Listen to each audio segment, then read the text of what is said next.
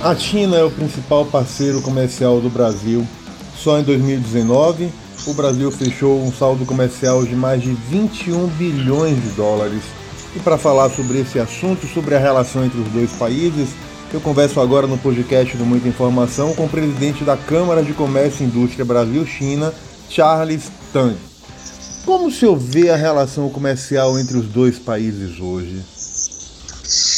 Eu acho que conforme a nota do, da embaixada do ministro conselheiro uh, chinês em Brasília, a relação entre os dois gigantes da América do Sul e da Ásia está bem consolidado e bem maduro. Então a relação é muito boa porque o Brasil necessita da China e a China necessita do Brasil. A China descobriu na guerra comercial com os Estados Unidos que ela necessita de parceiros confiáveis que não vão interromper fornecimento para garantir a segurança alimentícia do povo chinês se o presidente acordar de mau humor. Então, uh, eu acho que e o Brasil colheu não só a bonança dessa guerra comercial, porque nos últimos dois anos, no ano retrasado, o Brasil exportou quase 90% da sua, de sua safra de soja para a China e também teve a bonança de comprar soja americana com 25% de desconto para o próprio consumo brasileiro. Hoje, com o coronavírus, logicamente, como a China detém é, no, quase 90% da fabricação dos produtos necessários para combater esse inimigo mortal de toda a humanidade, que é o coronavírus, e os países estão brigando entre si para poder comprar esses suprimentos, porque a China não consegue fabricar o suficiente nesse momento para atender a todos. Eu acho que o interesse nacional do Brasil é claramente e obviamente de estreitar relações com a China. E como brasileiro por opção, eu gostaria de dizer que os brasileiros patriotas que amam o Brasil devem defender né, os interesses nacionais do Brasil e não ir contra elas. E, inclusive, no passado, quando o Brasil estava no ponto mais, vamos dizer, terrível da crise econômica do país, a China apostou e confiou no Brasil, investiu naquela época mais de 20 bilhões de dólares, investiu, uh, criou um fundo de investimento para infraestrutura de 20 bilhões de dólares, onde ela investiu 15 bilhões e emprestou 15 bilhões de dólares para a Petrobras no fundo do poço, quando a Petrobras estava no fundo do poço, em cima dos 5 bilhões que já tinha emprestado, né? E isso certamente ajudou o Brasil a sair um pouco mais cedo da sua crise e proteger os empregos de centenas de milhares de brasileiros. E as compras chinesas naquela época também ajudou o Brasil e os superávites recentes ajudou o Brasil a ter esse superávit invejável de mais de 350 bilhões de dólares. A pandemia também abriu novas oportunidades de negócio para os dois países. É. O, Brasil, a China, como ajudou, fez doação para 82 países, não só de material e equipamento, como ela despachou equipes médicas com experiência no combate a coronavírus para muitos países, como Venezuela, como Paquistão, etc.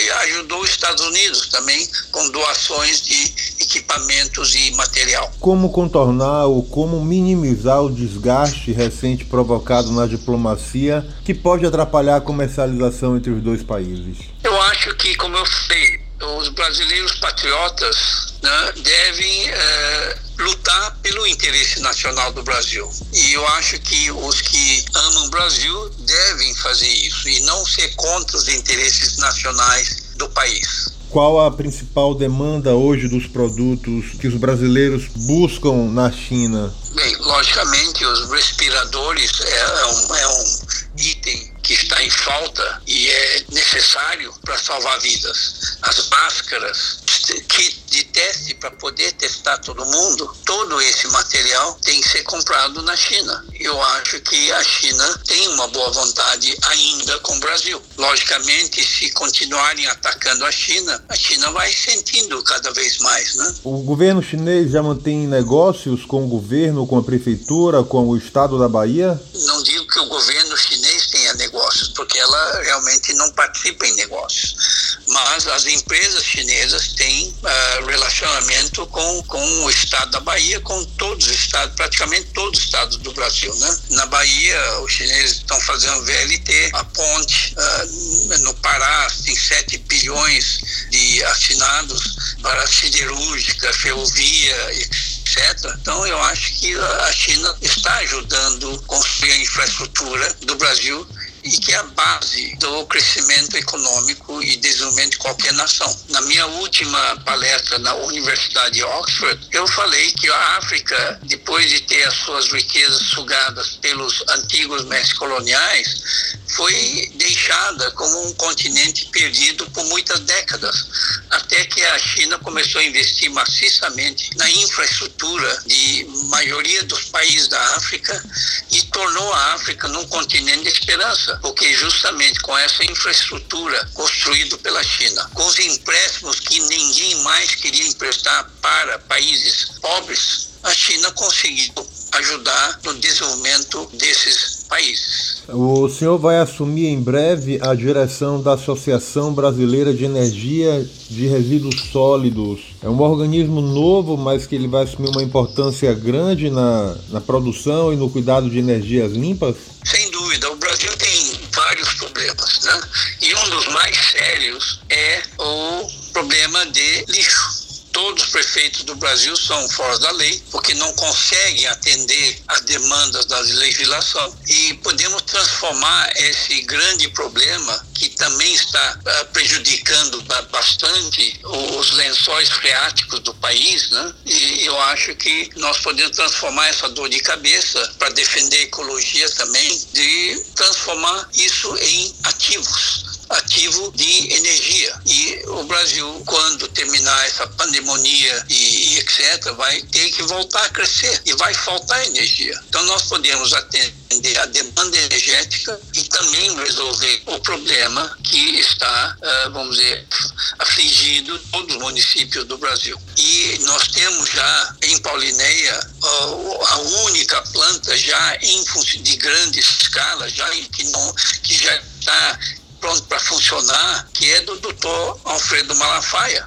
Né, que foi o, é o pioneiro no Brasil deste modalidade de geração de energia, que para que a planta dele tem algumas plantinhas talvez de experimentais, etc., mas a dele serve para 700 toneladas de lixo dia, ou seja, uma cidade de 700 mil pessoas é que gera mais ou menos 700 toneladas de lixo dia. Então eu acho que ele, sendo um pioneiro, né, eu acho que está fazendo, prestando um grande serviço ao, ao seu país, ao Brasil. Doutor Charles, eu quero agradecer a, a, participação do senhor no podcast do Muita Informação e desejar boa sorte aí nas relações comerciais entre o Brasil e a China. Muito obrigado e só queria dizer que a Associação Brasileira de Energia de Resíduos Sólidos é uma entidade que está reunindo as pessoas mais sérias. O próprio Dr. Alfredo Malafaia uh, aceitou o nosso convite de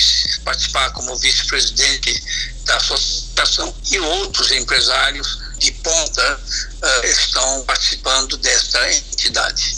E muito obrigado. Siga a gente nas nossas redes sociais e até o próximo podcast.